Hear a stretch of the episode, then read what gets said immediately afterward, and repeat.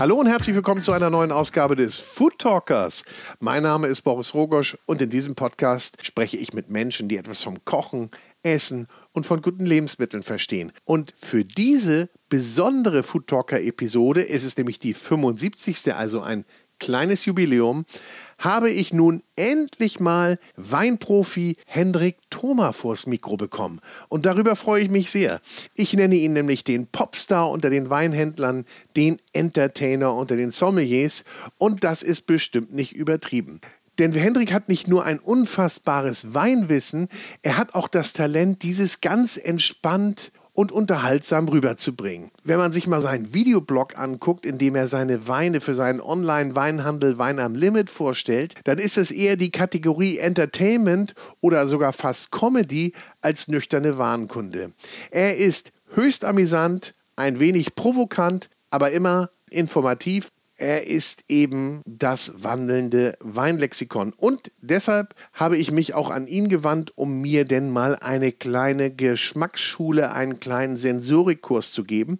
Und in diesem Podcast probieren wir gemeinsam vier Weine. Und ich muss sagen, ich habe so einige erstaunliche Erkenntnisse gewonnen in dieser kleinen Geschmacksschule. Aber ich will gar nicht zu viel erzählen. Ich sage ganz viel Spaß mit Hendrik Thoma, den Mastermind des Weines. Und bevor wir jetzt aber mit Wein loslegen, nehmen wir vielleicht mal aus Anlass des Jubiläums einen kleinen Aperitif zu uns. Und was liegt da näher als ein Amaro Montenegro von unserem Kooperationspartner uns einzuschenken und damit anzustoßen? Und Amaro Montenegro muss ich eigentlich gar nicht mehr großartig erklären, ist bekannt, der legendäre Bitterlikör aus Italien, den gibt es seit 1885. Er wird in dieser Form und Zusammensetzung fast unverändert seitdem hergestellt, besteht aus 40 Botanicals, ist natürlich eine Geheimmischung und da drin, das verrate ich euch aber, ist Muskatnuss, süße und bittere Orange, Koriandersamen, Majoran, Oregano, Beifuß, Zimt und noch viel mehr. Und das gibt dann natürlich dieses ganz wunderbare Geschmacksspektrum, bestehend aus Bitterkräutern, würzig, blumigen Aromen bis hin zu süß geröstet, aber auch ein bisschen frisch und fruchtig. Eignet sich hervorragend zum Mixen. Ich trinke Amaro Montenegro sehr, sehr gern als Negroni, also auf Basis von Amaro Montenegro. Aber auch zu empfehlen ist der Monte Tonic. Da verbinden sich die bittersüßen Noten vom Amaro Montenegro mit der frischen Herbe vom Tonic und das ergibt dann eben einen perfekten Longdrink. Aber bevor ich jetzt in Schwärm gerate, machen wir weiter und es geht los mit Hendrik Thoma und ganz viel Spaß im Glas und auch diese Jubiläumsausgabe wird natürlich präsentiert von der große Restaurant und Hotelguide.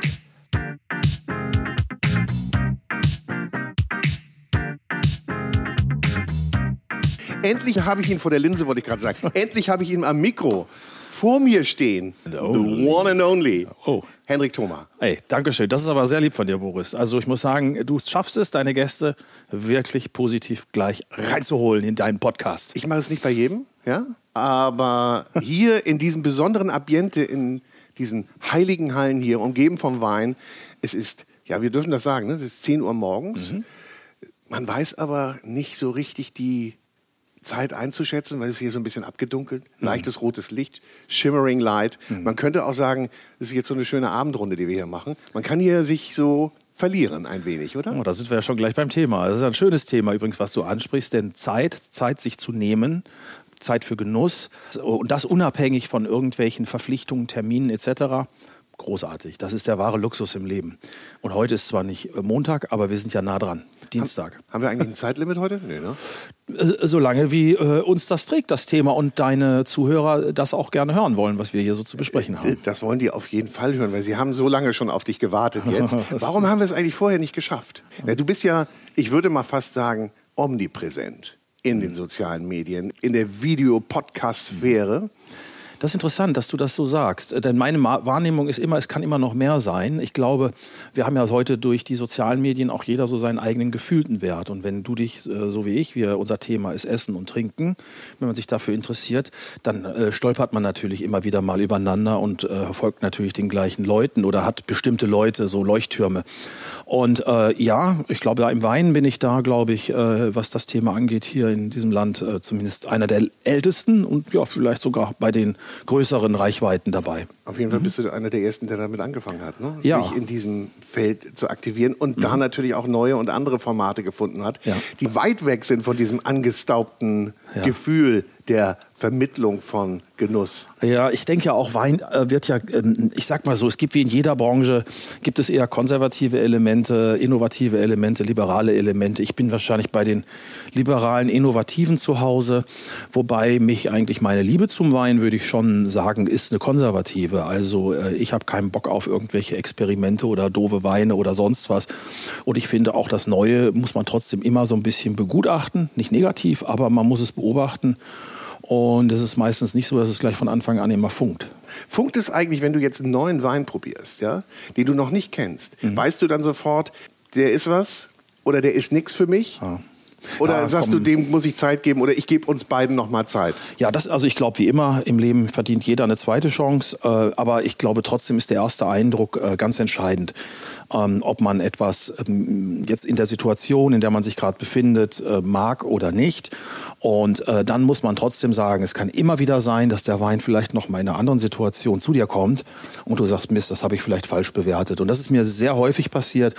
Und ich glaube, das ist einfach ganz normal. Das gehört zum Lernen dazu. Wer äh, das nicht tut, der hat, finde ich, schon eigentlich sich um den Genuss gebracht. Bei Wein, das ist ja auch ähm, kein Wettbewerb, keine Olympischen Spiele in dem Sinn, auch wenn es natürlich natürlich Punkte gibt und Goldmedaillen und das, dieses und jenes. Wein hat ja in erster Linie was mit, mit wirklicher echter Authentizität, mit Qualität zu tun. Und die gilt es eigentlich herauszufinden, was man mhm. da für sich gerne mag. Mhm. Und das, wie finde ich das raus? Wie finde ich das raus, wenn ich jetzt ja. so ganz neu rangehe? Ich stelle mich jetzt vor dich und sage, Henrik, hilf mir. Ich bin ein interessierter, mhm. talentierter, trinkfester Laie. Und ich möchte fit werden im Thema Wein. Ja, ich, ich, äh, also mir selber hat man ja immer angeraten, oh, Sie wollen Sommelier werden. War das, weiß ich noch, so ein, so ein älterer Herr, der sich da so sehr boniert. Wo kommen Sie eigentlich her? Ach, da aus Ostwestfalen, Gütersloh. Ach Gott, das, so, da müssen Sie erstmal ein Haus vertrunken haben. Äh, und also so, dieses so, dass man sich hochdienen muss. Mhm. Für mich ist Wein wie Kunst, wie Musik, wie, wie äh, viele Dinge, die äh, Sport, äh, das ist äh, etwas, das kann was Packendes sein. Und wenn der Nerv dich trifft, dann, dann bist du du, dann gehst du rein und dann willst du mehr wissen. Und deswegen, äh, ich lese immer wieder äh, mit großem Erstaunen immer in irgendwelchen Blogs oder Foren oder äh, Zeitschriften so in fünf Minuten zum Weinkenner. Ja, ähm, sowas. Blödsinn. Also man kann äh, in fünf Minuten Weinliebhaber sein, weil man es gerne trinkt. Äh, Weinkenner wird man erst durch Kennen und Kennen kommt von Trinken. Also Theorie bringt alleine natürlich gar nichts. Theorie ist wichtig, ähm, sage ich auch immer hier meinen Jungs ähm, oder Damen. Wie sagt man mittlerweile ähm, Jungs und Damen ist auch okay hoffentlich ne? in der Gender in der Genderzeit. Ja, aber so ist es ja. So soll jetzt die Abkürzung so. haben. Ja, also. Man muss auch sich wirklich, also man, es reicht nicht nur die Etiketten zu kennen. Du musst wissen, wo das herkommt. Du musst den Boden kennen. Du musst also du musst dich schon mehr für das Produkt interessieren. Dann äh, bist du auch in der Lage, es besser einzuordnen und vor allen Dingen auch wieder darum zu vergleichen. Am Ende geht das immer über einen stetigen Vergleich Vergleich. Bessere ist des Feind des Guten, was aber nicht heißt, dass das Gute schlecht ist. Mhm. Und dann äh, hat man immer so, ich sag mal, im Laufe der Jahre, Jahrzehnte, die man das dann macht, dann schält sich doch so ein bisschen das raus, was man vielleicht den eigenen Geschmack äh, nennen kann. Und das ist auch bei mir immer sehr unterschiedlich gewesen. Da gibt es verschiedene Phasen in meinem Leben und das gehört auch dazu, wie in der Schule. Man fängt ja auch nicht äh, mit dem Abitur an, sondern äh, in der ersten Klasse. Ja. Nun, du gehst ja auch, sagen wir, nicht nur medial andere Wege, sondern mhm. du propagierst ja auch so den Konsum anderer Weine. Wenn ich jetzt mal so an naturbelassenen Wein mhm. denke, da warst du meines Wissens zumindest der erste oder einer der ersten, die das richtig äh, forciert haben und nach vorne gebracht haben. Und nimmst du dir das dann richtig vor oder sagst du, da muss man was tun, weil die sind tolle Leute, die den produzieren, das ist ein tolles Produkt? Mhm. Oder wie gehst du da ran? Ja, ich muss sagen, für mich ähm, durch meinen Job, ich war ja vorher in einer eher sehr konservativen Welt zu Hause, ja. in Louis C. Jakob hier in Hamburg, als Sommelier, da hatte man eine bestimmte Erwartung an mich, die musste ich auch erfüllen. Da konnte ich auch nicht immer das machen, was ich vielleicht mhm. wollte. Ähm, als ich dann nach 13 Jahren da ähm, weggegangen bin, ähm, da habe ich zu mir gesagt, jetzt muss ich aber trotzdem noch mal einmal so in die innere Emigration und mal einmal überlegen, äh, was, ist, was ist mir wirklich wichtig, was war mir wichtig und vor allen Dingen auch, geht diese Weinbranche weiter? Und ich habe wirklich mal gedacht, irgendwann so Mitte 30, äh, dass ich so das meiste wahrscheinlich Interessanteste probiert hatte in meinem Leben. Und dann kommt auf einmal diese ganze naturbelassene oder Naturweinszene, äh, die ja jetzt in Deutschland auch so immer mehr Fuß fasst, kommt auf einmal äh, sozusagen auf dich zu. Und vieles davon ist auch Mist und Blödsinn, aber es ist überall immer, Leben ist aussuchen, also man muss Prioritäten setzen. Und irgendwann ähm, merkst du, wow, das ist ja doch interessant, das ist spannend. Und dann merkst du, Nee, das ist mehr. Das ist nicht nur ein Trend, das ist die Zukunft. Weil Wein ja auch immer in dem Kontext steht, nicht nur als Getränk, sondern wie leben wir gerade? Welche, wir fragen uns ja gerade ganz viele zivilisatorische Fragen, ja. ob die richtig waren. Und das habe ich schon vorher gefühlt. Da muss man Gespür haben. Ähm, das war auch immer ein bisschen meine Spezialität. Das haben wir selbst im so konservativen Louis C. Jakob geschafft, dass wir oder unsere Kunden griechische Weine, portugiesische Weine mal getrunken haben. Dass wir haben viel für deutsche Weine getan. Die, äh, dieser Hype ist ja auch noch nicht so lang das, ja, man, das ist auch erst 20, 25 Jahre. Hamburg war zum Beispiel sehr frankophil-lastig und äh, wir haben auch bei uns sehr viel für die deutschen Winzer getan. Aber eben auch für die anderen. Weil ich finde, so Nationalismus, das ist immer so, äh, das ist ähm, ein Ding, Grenzen von Menschen gemacht, so wie mit Henri David Thoreau, ich weiß nicht, den berühmten amerikanischen Philosophen, der das ja auch alles ganz gruselig findet, sondern die, diese, eigentlich man schaut über die Grenzen hinweg. Und was wir Menschen da teilweise äh, für Blockaden reinbauen, äh, das hemmt auch viele Entwicklungen. Und deswegen schaue ich auch nicht auf Grenzen, ich schaue mir lieber die Leute an. Und das ist wirklich spannend, was für gute Leute immer wieder nachwachsen. Also deswegen, there is hope. Mhm. Das ist ja schon mal. Ja. Ist, yes, nein, nein, aber there is hope. Also, weil man, man denkt immer, Scheiße, es ist alles so schlecht und und und. Insgesamt, wir leben in einer Zeit, in der wir so viele gute Weine trinken können. Das Angebot ist so riesig. Also, wenn ich heute ein junger Mensch wäre und mich für Wein interessieren würde, würde ich auch sagen, wow, es ist ja noch komplexer geworden. Aber es ist auch grandios. Es macht auch Spaß. Und da muss man surfen lernen. Da, genau, da muss man surfen. Aber das dauert. Das dauert dann. Und man muss das richtige Terrain haben. Man muss, und die, man muss die richtigen Lehrer haben. Also ich komme noch mal drauf ja. zurück. Ich sage jetzt, ich möchte jetzt rangeführt werden. Du sagst ja, du musst ganz viel probieren, verstehe ich. Ja. Würdest du mir denn sagen, trau dich da mal ran, geh mal so vor, gibt es da einen Fahrplan oder muss jeder den für sich finden?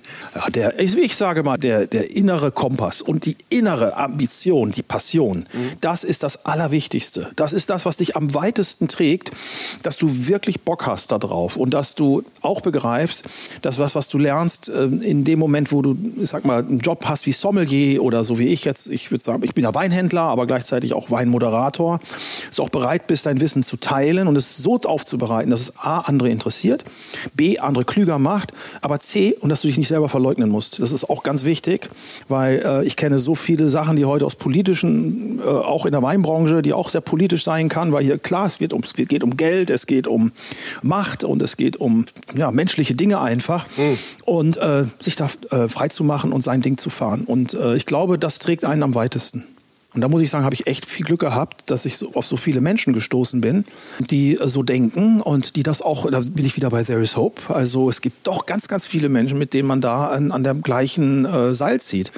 Du gehst das sehr philosophisch heute an, finde ich. ich 10 Uhr morgens. Ja, ich dachte, ich kriege jetzt hier meinen Fahrplan. Pass mal auf, hier ist dein Zehn-Punkte-Plan, so gehst du jetzt vor. Äh. Nee, so einfach ist das scheinbar nicht. Ich, ich kenne eine, äh, auch wenn das vielleicht jetzt ein bisschen so ein, äh, ich sag mal, eine Geschichte ist, die ja, so ein bisschen Special Interest ist, aber es gibt ein berühmtes Weingut im Libanon, das ist Chateau Moussard. Und Serge Houchard, der ist nun leider vor einigen Jahren verstorben und äh, den habe ich auch immer wieder mal bei Gelegenheiten kennengelernt. Ja. Ganz charismatischer Typ. Im Libanon Wein zu machen, war auch schon vor 20, 30 Jahren nicht einfach, selbst im Bürgerkrieg, der, der dort war. Die Familie hat es geschafft seit den 30er Jahren jedes Jahr immer einen Wein zu machen. Und äh, mittlerweile ist Chateau Moussin sehr anerkannt. Es hat echt ein bisschen gedauert, aber in der Weinwelt ist das angekommen. Aber es ist ein Wein voller Fehler. Also der hat volatile Säure, der riecht ein bisschen, kann nach Essig ein bisschen riechen, manchmal hat er ein bisschen Brettanomyces, das riecht nach Leder, hat aber gleichzeitig schimmert mit all diesen Fehlern unfassbar viel Schönes in diesem Wein. Ähm, jetzt war ich im Swartland in Südafrika auf einer Veranstaltung des Swartland Revolution und da war dieser Serge Char und saß vor 500 Winzern, die da alle ausgebildet waren oder Leuten aus der ja. Weinwelt, die alle von der Universität kamen, aus Stellenbosch und und und. Und hat dann äh, seine Weine vorgestellt. Ne? Und alle wussten natürlich, wow, Serge Char oder Chateau Moussin, das ist natürlich ein also großer Name. Hat er unbedingt. Ja. Kan alle mhm. kannten den, deswegen war der Laden auch pickepacke voll. Ja. Und dann gibt es diese Weine, teilweise bis in die 70er Jahre zurück. Und dann äh, wurde er gefragt, wie er diese Weine macht. Und er hat keine echte Antwort gehabt. Das hat mir total imponiert. Er hat einfach gesagt, Liebe, Aufmerksamkeit, Passion, ähm, äh, okay. nicht, nicht nachzulassen und all diese Dinge. Und dann habe ich gedacht, die Typen alle, die haben alle jetzt, und das waren vor allem viele Männer natürlich, Südafrika, so, äh, aber auch ein paar Ladies, hatten alle schon die Faust in der Hosentasche und sagt, wann sagt er mir denn endlich, bei wie viel Grad Öxle oder Brix ich lesen soll und wie lange kommt der Wein ins Holz ja. und was macht er mit dem Mehrwar, mit der Sorte, wie viel, drei Prozent oder vier Prozent in der Blend. Und das hat er offen gelassen. Und ich finde, der hat den Leuten genau das Richtige gesagt, weil es sind alles Technokraten und auch die brauchen mal ein bisschen mehr Liebe und Passion, damit sie ihren Job einfach mal wieder, ich sag mal wieder, für uns gefühlvoller auch machen, damit man auch merkt, dass sie nicht nur verwalten. Oh, jetzt sind wir schon bei der Politik. Ja, ja, ja, es ist ja auch eine viel schönere Botschaft. Aber natürlich, das ist ja, aber gibt es denn die, wirklich die reinen Techniker nur, die reinen Handwerker, ja, die sagen, das ist mir doch egal, also das ist ein Job und ich und die anderen, die eben sagen, das ist mein Baby. Da das ist ganz viel von mir drin. Ja, das sind die, also das sind wahrscheinlich die letzten 5 Prozent in der, in der Weinwelt. 95 Prozent der Weine werden über ähm, große Outlets, vor allen Dingen Discounter und Supermärkte vertrieben. Ähm, ich finde es immer wieder äh, enorm, was das Marketing schafft. Also nach dem Motto, dass man dort wirklich noch die große Entdeckung seines Lebens machen kann. Tja, keine Ahnung, vielleicht. Ich bin das, das ein bisschen kritischer. Aber wie machst du die Entdeckung? Wie findest du diese wenigen?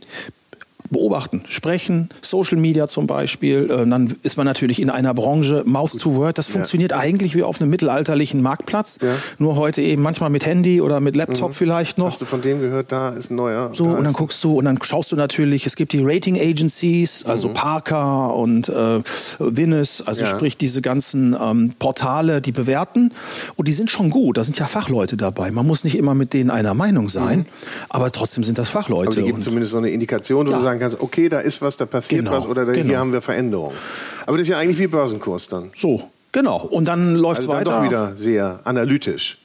Ja, aber du musst ja trotzdem gucken, am Ende eine hohe Bewertung ist nicht unbedingt gleichzeitig etwas, was du gut findest. Du musst eben auch wissen, welche Botschaft steckt dahinter. Und da sind wir eher wieder in dem Bereich dieses, ähm, ich, mit den Winzern, mit denen wir arbeiten, die haben meistens auch noch einen Freund oder die kommen wieder aus einer Community, wo es wiederum andere gibt. Und dann gucken wir, was wird noch in unser Portfolio passen. Also bei Wein am Limit haben wir 55 Winzer auf der ganzen Welt. Äh, das sind Kleinstbetriebe, die produzieren manche nur 20.000 Flaschen, ähm, manche produzieren vielleicht 200.000 Flaschen, aber es ist schon mit die größere. Ja. Also eher weniger.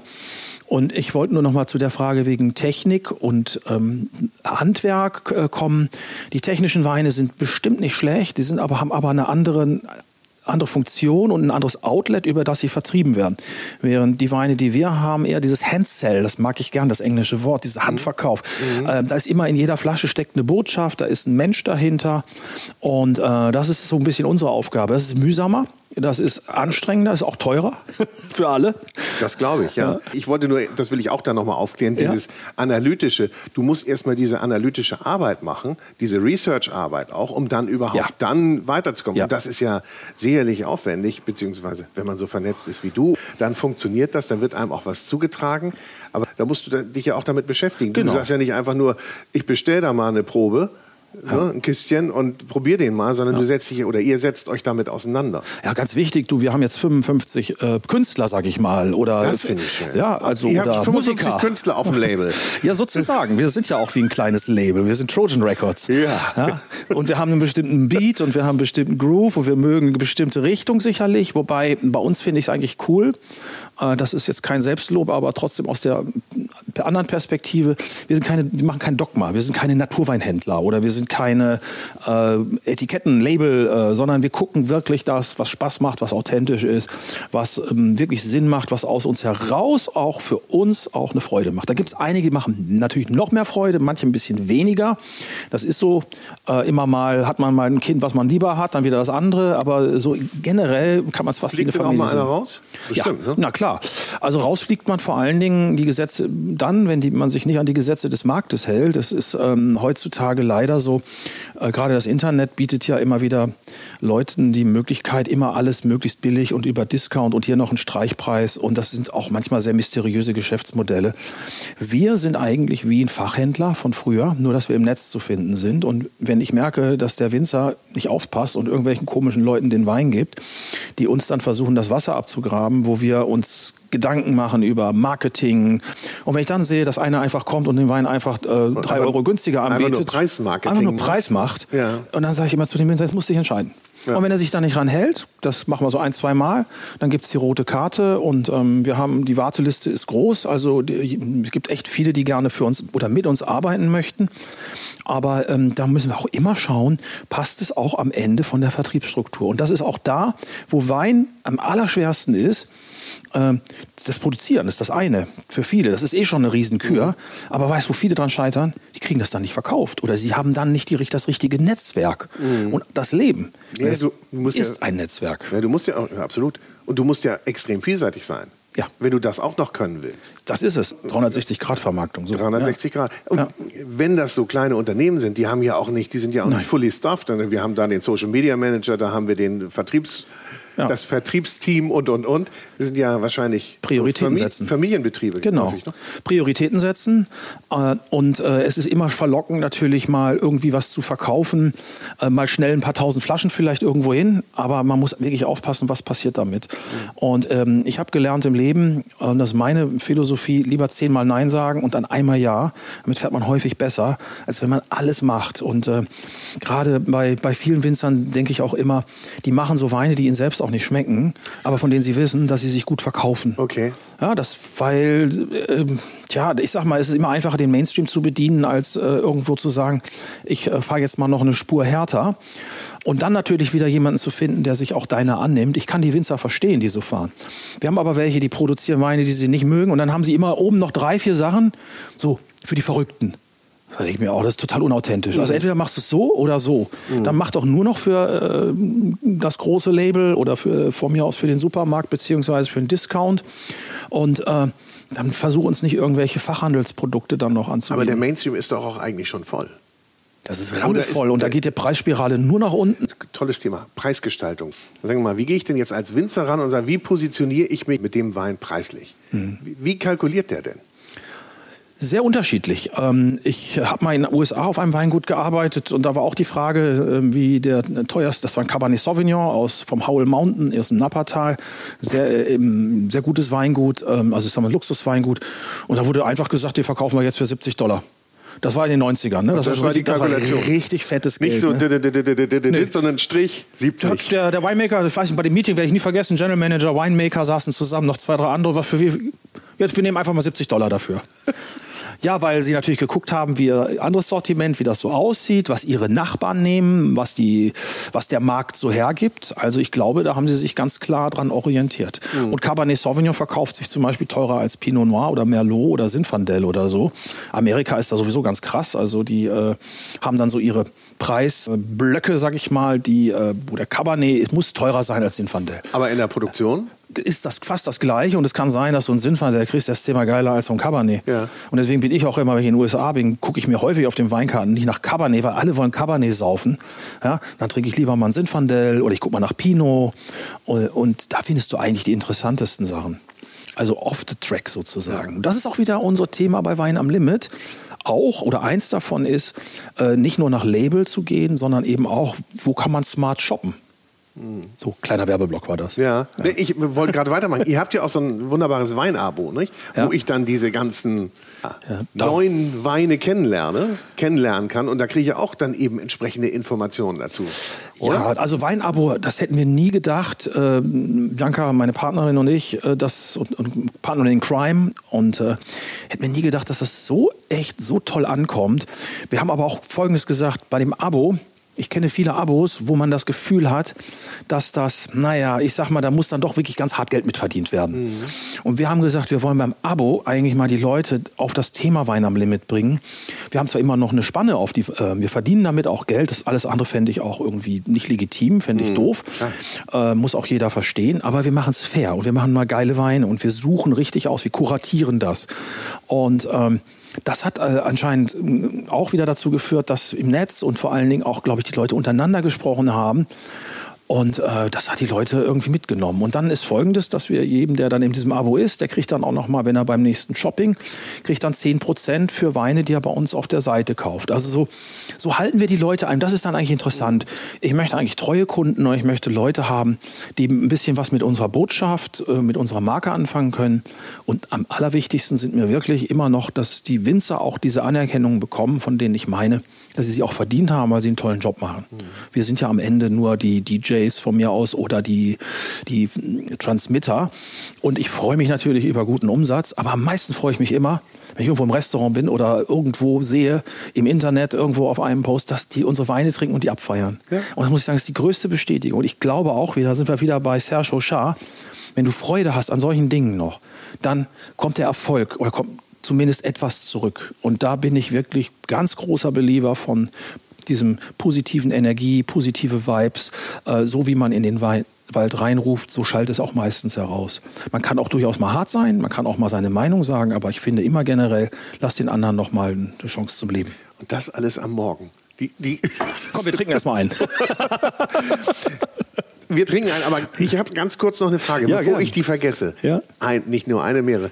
Also, diesen libanesischen Wein jetzt. Ja. Ja, der, da hast du gesagt, der ist eckig, der, der, der, der kann nach Essig riechen, so der, kann nach, der kann nach Leder riechen und, und, und.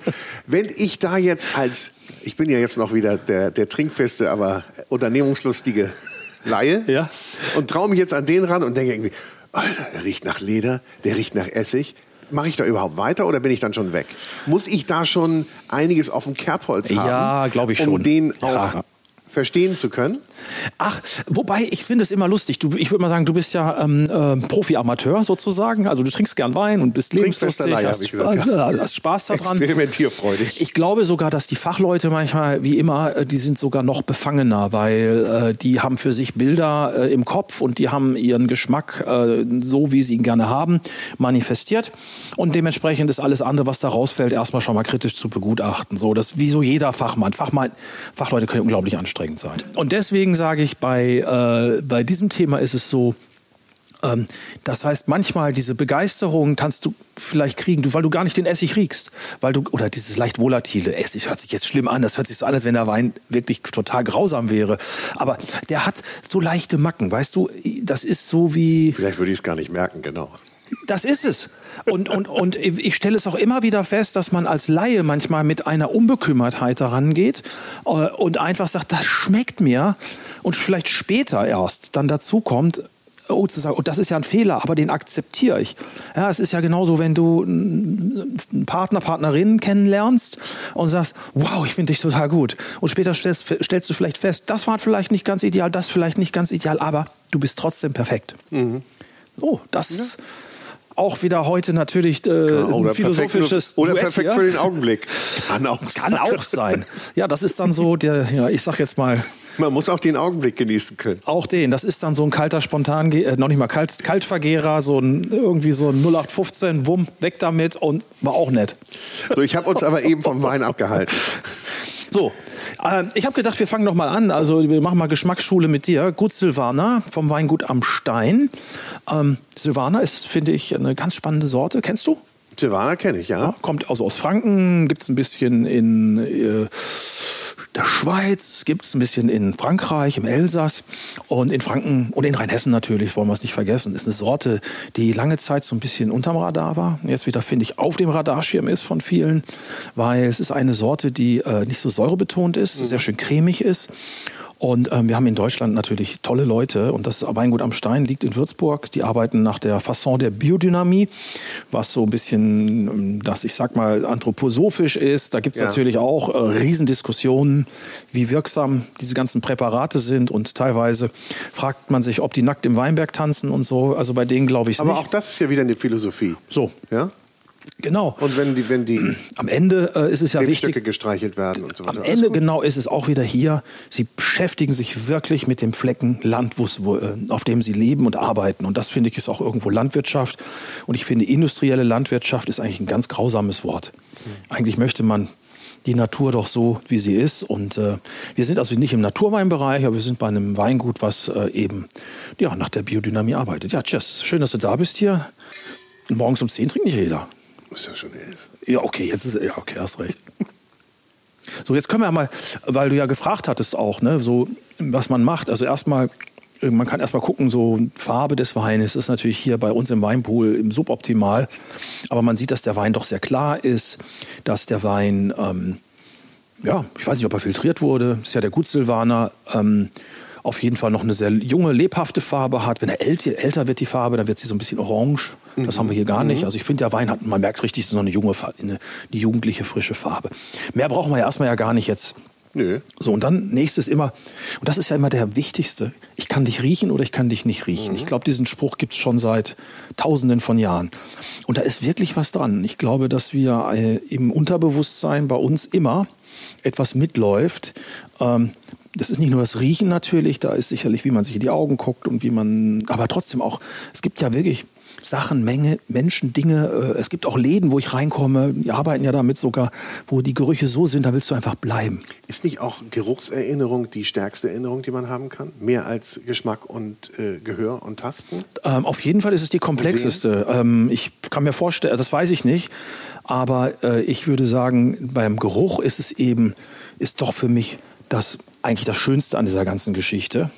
Weil es ist nicht der Alkohol, es ist wirklich der Geruch und der ist doch hier. Nach was riecht das denn alles? Das ist ja auch immer, jetzt, jetzt muss man ja abrufen. Das ist auch immer dieses Klassische, man fühlt sich dann so, mit, man hat so mit seinem First Date, kann ja. ich mir vorstellen, sitzt man in irgendeinem Lokal, äh, will. Er ist ja auch total aufgeregt. So, und dann, und jetzt dann sagt man ja, dann sagt man einfach Apfel. Oder dann sagt man, der riecht ja nach Apfel oder toll mineralisch. Das ist meistens reicht das schon, damit der, der Rest Kann man von dem mineralisch Date auch. riechen? Nein. ich wollte gerade sagen. Aber gut, dass du gefragt hast. Na, wobei man kann Mineral, also was wir in der Weinbranche als mineralisch äh, umschreiben, ist eigentlich, dass der Wein einen bestimmten Stempel seiner Herkunft trägt, die man mit dem Boden und dem Klima schon in Kontext setzen kann. Und äh, der Wein riecht steinig, der riecht nicht fruchtig riecht zwar ein bisschen fruchtig, man hat so ein bisschen Birne, man hat so ein bisschen dieses Apfelige, mhm. man hat so eine Stachelbeere, Steinobstnoten. Aber so am, am meisten, finde ich, riecht er richtig steinig. Und ähm, steinig, ja. Okay. Ich finde ja auch immer lustig, die hat so eine Jodnote drin, erinnert mich an Pflaster. Aber das ist jetzt, jetzt kommen wir wirklich aber in ganz, du, ich krieg ganz das aber, ich krieg die, ich, also ich kann es wirklich nur nachvollziehen oder rekonstruieren, wenn du es sagst. Ja, das ist ja auch das Interessante. Das ist, also das ist von selber wäre ich auf Jod nicht gekommen, aber ja. wo du sagst Jod, ist ja logisch, Jod. Aber das ist äh, auch ganz typisch, weil du hast wahrscheinlich diese ganzen Sachen sowieso abgespeichert mhm. und du brauchst einen Impuls von mir. Ja. Also sehe ich mich auch ein bisschen als Trainer eigentlich in, in, in dieser äh, Form. Menschen einfach ein bisschen vielleicht, die haben das ja alles auf ihrer Festplatte. Aber wir haben das in unserem Unterbewusstsein und wir holen es nicht mehr hervor. Wir, sind, wir leben in einer ziemlich geschmacksfeindlichen Umwelt teilweise, mhm. wo die Menschen es vielleicht verlernt haben. Und man muss ja auch sagen, also diese ganze Weinsprache hat natürlich auch ist ja auch was sehr Individuelles. Ähm, es gibt schreckt, Leute, die das total einige, schräg finden. Ja, ja. auch einige ab. Ne? Ja, Kannst genau, du mal sagen, ja. welche die, die, die, die mieseste Bezeichnung für einen Wein ist, wo du sagst, schlechter können wir ihn nicht beschreiben, als, ich meine, gibt es Katzenpisse? Ja, na klar. Ja? Ja, äh, ganz schlimm finde ich auch, auch bei der gleichen Sorte Sauvignon Blanc, Mädchenschweiß habe ich schon mal gehört. Also das ist dann, das ist wirklich ekelig. Also, ähm, aber äh, Schweiß kann durchaus Ja. sein. Ähm, frag, dafür gibt es sicherlich eine chemische Erklärung. Mhm. Schweiß, weil und Sauvignon, Sauvignon ist reich an Methoxypyrazin, sehr pyrazinisch, also so verantwortlich für Spargel, Basilikum, also grüne Noten Mhm. und Katzenpipi eben auch oder Katzenstreu. Und das kommt dann meistens, ähm, wenn der Wein nicht gut vinifiziert wurde und von meistens sehr schlecht bewirtschafteten Weingärten. Okay. Und äh, Tja. Ja, es gibt Leute, die trinken gerne Katzenpipi, kann ich dir sagen. Ich durfte das immer wieder beobachten. Also es gibt echt Leute, oh ja, du musst mal meinen Sauvignon probieren. Dann habe ich gesagt, alles klar, Katzenklo, also Helge Schneider lässt grüßen. Ja. Nein, und es gibt natürlich noch ganz andere Bezeichnungen. Es gibt auch Leute, die dann in so Bildern reden, die mir eigentlich fremd sind. Ähm, ja, entweder als Anzüglichkeiten Ach sind so, okay, ja. oder so. Ich meine, am Ende immerhin, da hat sich jemand Mühe gegeben, irgendwas versucht hinzukriegen, Mhm. ja. Ähm, man kann auch einfach drüber freundlich hinweggehen. Wenn man zwar manchmal direkt gefragt wird, kann man es auch mal sagen. Ich finde, man muss auch mal eine Grenze ziehen. Aber generell, mein Gott, leben und leben lassen, so funktioniert das Leben. Also der hat auf jeden Fall nichts von dem, was wir gerade in den letzten drei Minuten gesagt haben. Nee, Gott sei Dank. Und hat ein bisschen so Hefe, finde ich. So erinnert mich an Hefe. Ist noch sehr jung, ne? Ja? Hefe. Weißt du, so Bäckerhefe? So ein bisschen Ja, ja, so, ja. Sauerteig oder so? Hefe kriege ich jetzt auch mit. Alter. Ja, Hefe, Birne, Blüten. Ja, und, und das ist, glaube ich, äh, so wie ähm, für einen Weintrinker, das wichtig ist, dann doch diese Vokabeln zu kennen, weil man dann auch versuchen kann, über diese Vokabeln kann man wiederum eine Einordnung Ja. machen, bei der man trotzdem gnadenlos daneben liegen kann. Aber deswegen gibt es diese äh, ganzen Aromen. Es gibt ja primäre, sekundäre und tertiäre Aromen. Also die primären sind die, die aus der Frucht kommen, aus der Beeren sozusagen. Das heißt also dieses äh, Apfel, Zitrus, Ja. äh, Limette. Dann gibt es diese sekundären, äh, die dann nach dem Ausbau riechen, zum Beispiel Holzfass. Das gibt dann so Toffee, Butter, Diacetyl und ähm, noch viel mehr. Und dann gibt es auch den Boden, Mineralität eben, der da auch reinkommt. Schiefer zum Beispiel, der so eine würzige Note häufig den Wein verleiht. Und dann haben wir zum Schluss diese tertiären Noten. Das ist sozusagen die Noten des Niedergangs, wo die Weine dann nach Waldboden riechen, ähm, nach Madeira, also sprich Sherry, wenn das so einen oxidiert, oxidierten Charakter kriegt, wenn die Frische dann fehlt und dann in so eine, ja, ins Moratorium sozusagen läuft. Ich bin ganz begeistert. Können wir Hey. jetzt mal trinken? Ja, endlich, genau. Welche Temperatur muss er haben? Jetzt unterbricht er schon wieder, ne? Ja, super. Also ähm, Temperatur finde ich äh, ist auch immer hängt von der Außentemperatur und der Jahreszeit ab. Ich möchte ihn gar nicht so kalt trinken, aber ich würde ihn gern kühler trinken. Das ist fast ein Ticken zu warm zum Probieren, Ja? aber gut. Okay. Also hier den hier würde ich trinken bei 6 bis 9 bis 10 Grad. Der kann aber ruhig wärmer werden. Ne? Also der, Kühlschrank. Ja, Kühlschrank kalt, genau.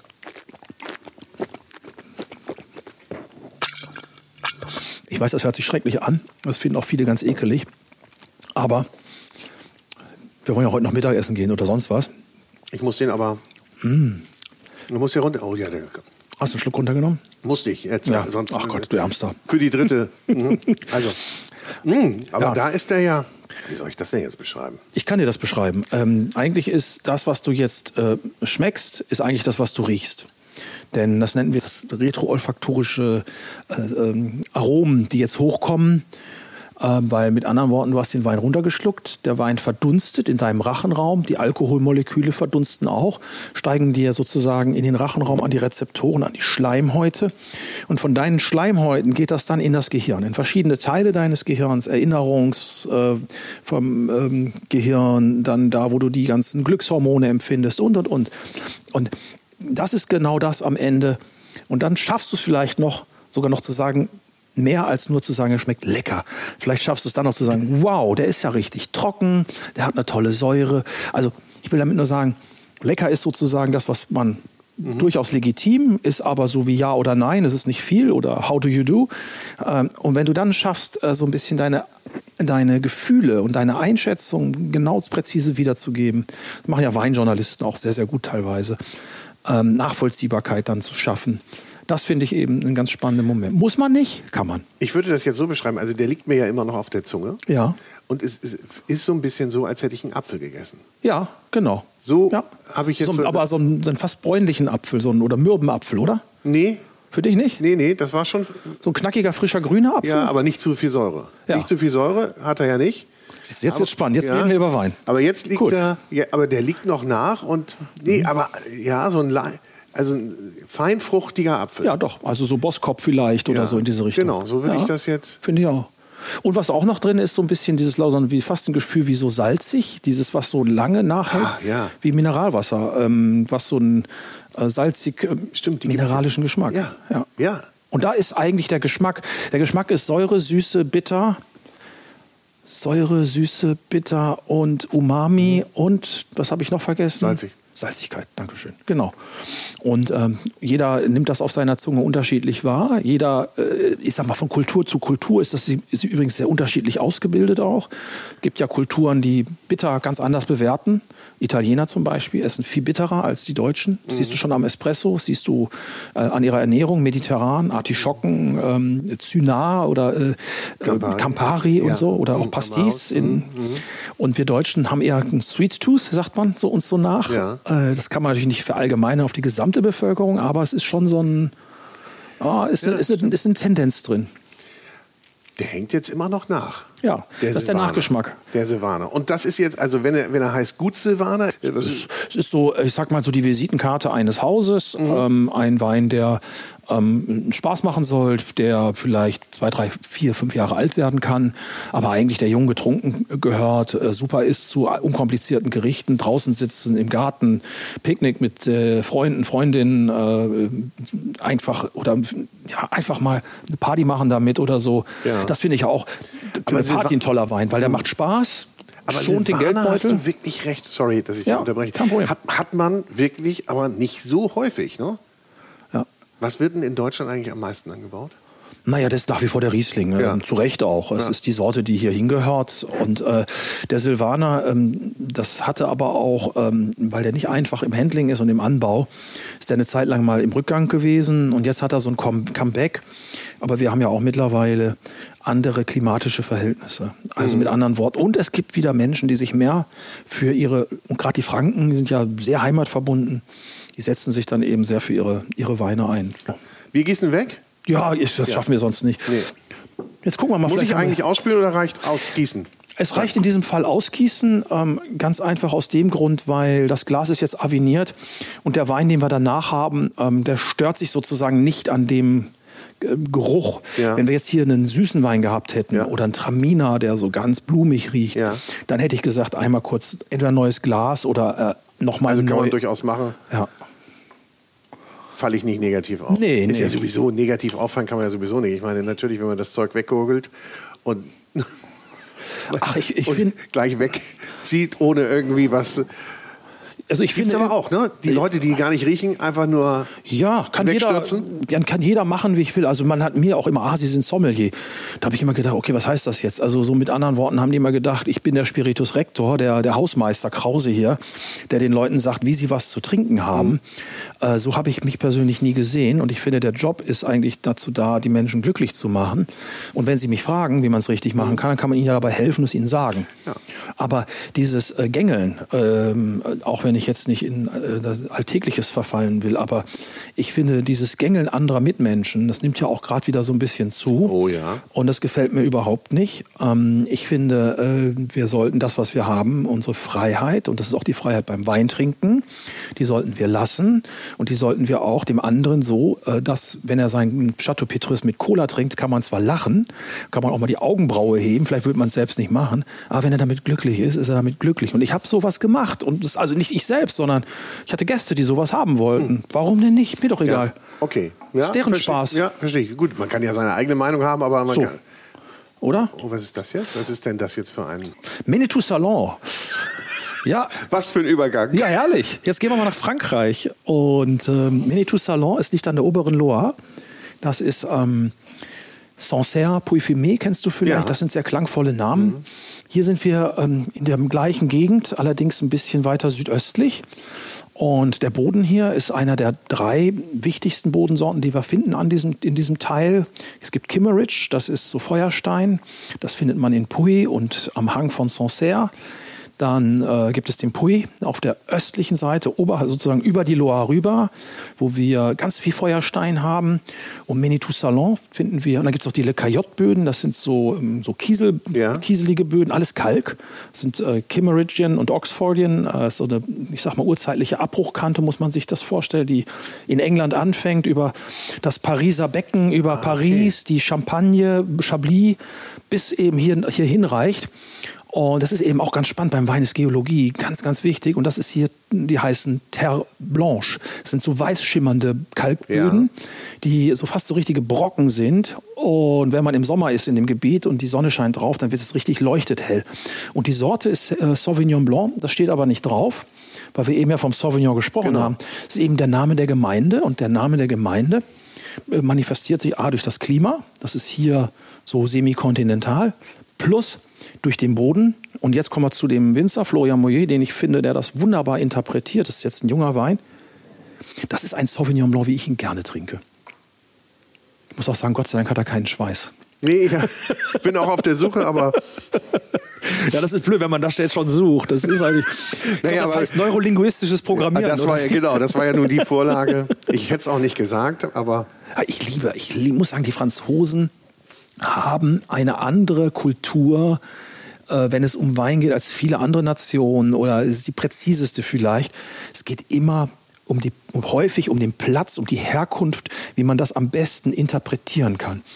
Und da kommen eben ein paar hundert Jahre Erfahrung oder ein paar Jahrtausende Erfahrung manchmal auch rein. Und das eben in einer Dichte. Das ist eben das Große an Frankreich. Auch äh, wenn viele Deutsche Probleme haben mit der französischen Küche und mit französischen Weinen, sie finden das zu komplex, zu kompliziert. Ähm, es sind einfach, das ist einfach geil. Frankreich hat diese Vielfalt.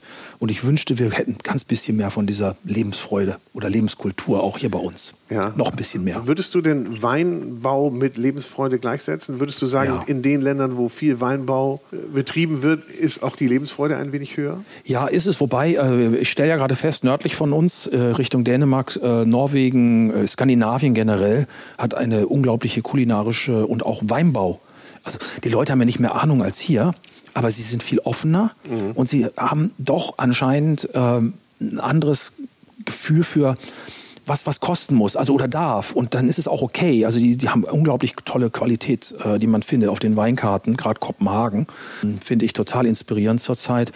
Und es sind eben die kleinen Details, die es machen. Und die äh, Franzosen und äh, Portugiesen, Spanier, Italiener, Mittelmeeranrainer, Griechen äh, und, und und die haben natürlich durch die Römer eine äh, eine tolle Lebensqualität. Das haben wir hier in Deutschland auch schon, wo die Römer waren. Ist ja, ja doch, ja, die Uhren gehen da ein bisschen anders. Wir probieren.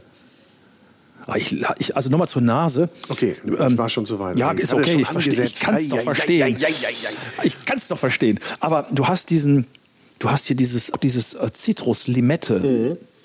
Ja, ich weiß nicht, ob du gerne diese, kennst du diese großen Zitronen von der Amalfiküste, diese Amalfi-Zitronen? Natürlich kenne ich die. Die sind super, oder? Die liebe ich. Und die haben ganz, oder Meyer Lemon aus Kalifornien oder Florida, die auch so ganz süß, fast so ein bisschen wie Pampelmuse oder so ein mhm. bisschen so eine, so Grapefruit. So ich würde auch sagen, hier ist so ein bisschen was Pampelmusiges drin. Ja, also du hast, und das finde ich schön, wenn man sich so nähert und mhm. der eine sagt Pampelmuse, der andere rosa Pampelmuse. Hey, das, rosa Pampelmuse, ja. So. Ja. Da. So. Boah. Bälle werfen. So. Und dann hast du äh, etwas hier drin, was an schwarze Johannisbeere erinnert. Nicht so doll, aber so ganz bisschen Johannisbeere. Ach, das ist das, das funktioniert. Hat Henrik, das funktioniert. Wirklich. Ich, hast, du äh, bei, hast du als Kind auch gern am Johannisbeerstrauch? Ich hatte meine Großmutter hatte tolle schwarze Johannisbeeren. Ich habe das immer geliebt. Diesen grünlich-pflanzlichen Duft mhm. und dann diese herbe Süße, die ja. die haben. Ich mochte aber immer lieber die roten. Ja, ich, ja, ich mag aber. Ich die ja, die waren toll, teilweise zu herb. Ja. Die haben auch eine dickere Schale. Ja, mhm. Dann hast du so ein bisschen auch wieder diesen steinigen Charakter hier, aber insgesamt so ein bisschen ein parfümierterer, etwas feinerer äh, Stil. Hey, ne, der, der Silvaner ein bisschen deftiger und der, der ist feiner. kommt schon ein bisschen feiner rüber, ja? Und fruchtiger. Und das ist die Sorte. Mhm. Was war das jetzt für ein Boden? Ähm, das ist Terre Blanche, also ähm, so, der Kalk, Kalk, äh, Kalk, Kalkformation. Okay. Kann ich eigentlich alles probieren? Kann ich auch bei mir im Garten hm? Versuchen, Wein? Alles, was dir Spaß macht. Mach doch. Gucken wir uns das Ergebnis mal an in 30 Jahren. Weinbau ist eben auch etwas, was häufig über die Generationen geht. Hm, ist das nicht geil? Oh, der, ja. Geil. Und jetzt ein paar, paar magst du gern Austern? Ja, ich liebe Austern. Ja, mag nicht jeder, aber so zu Austern oder zu Seafood oder zu ein paar Krevetten mit Mayonnaise. Äh, ich kann mir jetzt irgendwo vorstellen, äh, irgendwo an der Küste zu sitzen, ein paar Krevetten poolen, Mayo und so ein Glas Wein dazu. Genau. Irgendwie Geil. an so einem Holztisch auf der Ile de Ré, weißt ja. du, wo sie dir einmal so ein Tablett rüberschmeißen, so. nur eine Zeitung drunter und genau. jetzt pool mal den Kram aus. Ja. Dann, ja. ja genau, und, und, und, oder hier ein paar äh, gegrillte ähm, Peperoni äh, Pimientos mhm. geht auch super dazu. Ja, aber der ist ja richtig, der hat ja richtig Fülle, der füllt ja alles aus. Ja, wobei es leicht, also ist nicht schwer, der läuft flockig über die Zunge, der hat 12,5 Prozent oder 13, ich habe meine Brille nicht auf. 13. Ja, ja. Das ist, aber der füllt ganz viel aus. Ja. Aber den kann ich mir wirklich gut vorstellen. Ja. Perfekt dafür. Ja. So, und, und das ist, finde ich, das total Entscheidende beim Wein den richtigen Kontext zu finden, mit erstmal den Lieblingsmenschen oder die Lieblingsmenschen finden, mit denen man das trinken möchte und eine, eine Situation schaffen, in der man das dann gerne trinkt. Und das kann stark variieren. Dass der übrigens 13 hat, liegt am Jahrgang 2020. Das war auch hier heiß. In Deutschland war es auch sehr heiß. Äh, aber wir haben in den letzten Jahren natürlich äh, durch, die, durch die Trockenheit äh, für den Weinbau war es super in weiten Bereichen, wobei man muss aufpassen. In manchen, es hat im Süden teilweise mehr geregnet als im Norden. Hier war es eher trocken. Ja. Also wir haben ja ganz komische Wetterlagen mittlerweile. Äh, aber äh, es waren so ein paar Jahrgänge dabei, die mit von extremer Trockenheit geprägt sind. Das heißt wenig Fäulnis. Das heißt wiederum wenig Selektion. Macht es den Winzern relativ einfach. Ob das dann wieder die größeren Jahrgänge sind, Oh, weiß ich nicht, aber das, das wird immer gern dann so verkauft. Aber ich weiß, dass für die Winzer natürlich trotzdem einfach, die sind dankbar. Ist das auch Marketing? Ist da auch viel Marketing dabei? Ja, oder? na klar, ähm, weil äh, da ist der Journalismus ja noch vorgeschaltet sozusagen und die Journalisten ähm, entscheiden dann, ob das ein gutes oder ein schlechtes Jahr war. Das, äh, das nehmen die Kunden dann meistens so, aber man kann aus kleinen Jahrgängen tolle Weine haben. Man muss sie nur zur richtigen Zeit trinken, meistens früher. Mhm. Und die ganz großen Jahrgänge werden meistens viel zu früh getrunken. Ähm, das heißt, die könnte man manchmal liegen lassen. Also da reden wir vor allen Dingen über Bordeaux oder über die großen Weine der Welt. Und äh, wir stellen doch immer wieder fest, und ich habe viele Winzerfreunde auch, die immer wieder die kleinen Jahrgänge lieber trinken als die großen, die sie dann ja Journalistenjahrgänge nennen, weil die kleinen Jahrgänge sind einfach die, die Freude machen, weil man, man weiß wahrscheinlich auch, wie viel Arbeit das war und dass es viel mehr Arbeit war und diesen Mehraufwand irgendwie. Und dann zu sehen, dass dann noch was Gutes dabei rauskommt. Das ist dann sozusagen, glaube ich, der Satisfaction Thrill, den der Winzer hat. Ja. Also mit anderen Worten, ein guter Jahrgang äh, muss nicht immer der, der berühmteste und teuerste sein. Und äh, vor allen Dingen, das macht sogar Spaß, wieder Smart Shopping zu machen, manchmal kleinen Jahrgang. Und ein guter Winzer, der gibt sich in jedem Jahr Mühe. Und ich behaupte sogar, äh, in einem schwierigeren ja, Jahrgang gibt er sich mehr Mühe. Ja. Und wir alle wissen, wenn man sich mehr anstrengt, kommt manchmal auch was Tolles dabei raus. Mhm. So. Ja, ja, ja, absolut. Absolut. Das, äh, aber ist es denn einfach, einfach ist es natürlich nicht, scheiß Frage, andersrum gestellt. Wenn ich jetzt so einen jungen Wein habe, kann ich denn schon relativ früh erkennen, was das wird? Ja, also das ist so wie im Talentschuppen. Man kann, glaube ich, schon recht früh äh, beobachten, was alles da ist in dem Wein, wie, klar und wie, wie er sich zeigt. Ähm, das geht schon relativ früh, dass man so dieses Grundmaterial, äh, wobei man muss echt äh, manchmal sehr vorsichtig sein mit Einschätzungen, weil dann gibt es wiederum Sachen, die man vielleicht am Anfang nicht verstanden hat oder die sich nicht so schön zeigen und auch ein bisschen Zeit brauchen. Und da sind wir wieder bei dieser Jahrgangsthematik. Das mhm. kann sein, also gerade so ein, ich sag mal, äh, regenreiches, feuchtes Jahr mit einer, vielleicht mit Fäule, mit, mit ein hoher Selektionsaufwand wiederum bedeutete das kann durchaus sein, dass äh, ja, der Wein am Anfang manchmal sich nicht so schön zeigt, aber dann nach zwei, drei Jahren wunderbar zu trinken ist.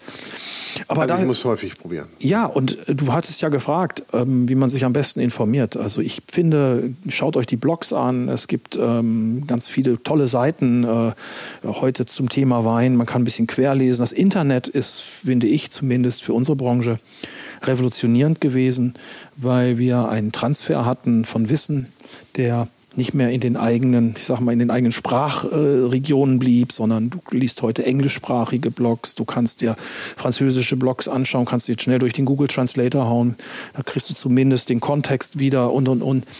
Also mit anderen Worten, du hast unglaublich viele Möglichkeiten, dich zu informieren. Und deswegen ist es immer wieder, komme ich drauf zurück, es hängt an dir und halte dich an die guten Leute und da, da muss man auch sich ein bisschen auf so Menschenkenntnis verlassen.